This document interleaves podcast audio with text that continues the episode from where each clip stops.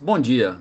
Terça-feira, dia 1 de novembro, Bolsa Paulista operando com pequena queda de 0,18%, com o índice Bovespa a 115.822 pontos.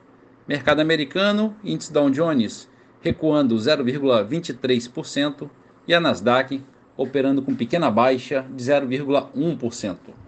Na Europa, dia positivo, Londres, bolsa subindo 1,39%. Bolsa da França, alta de 1,17%.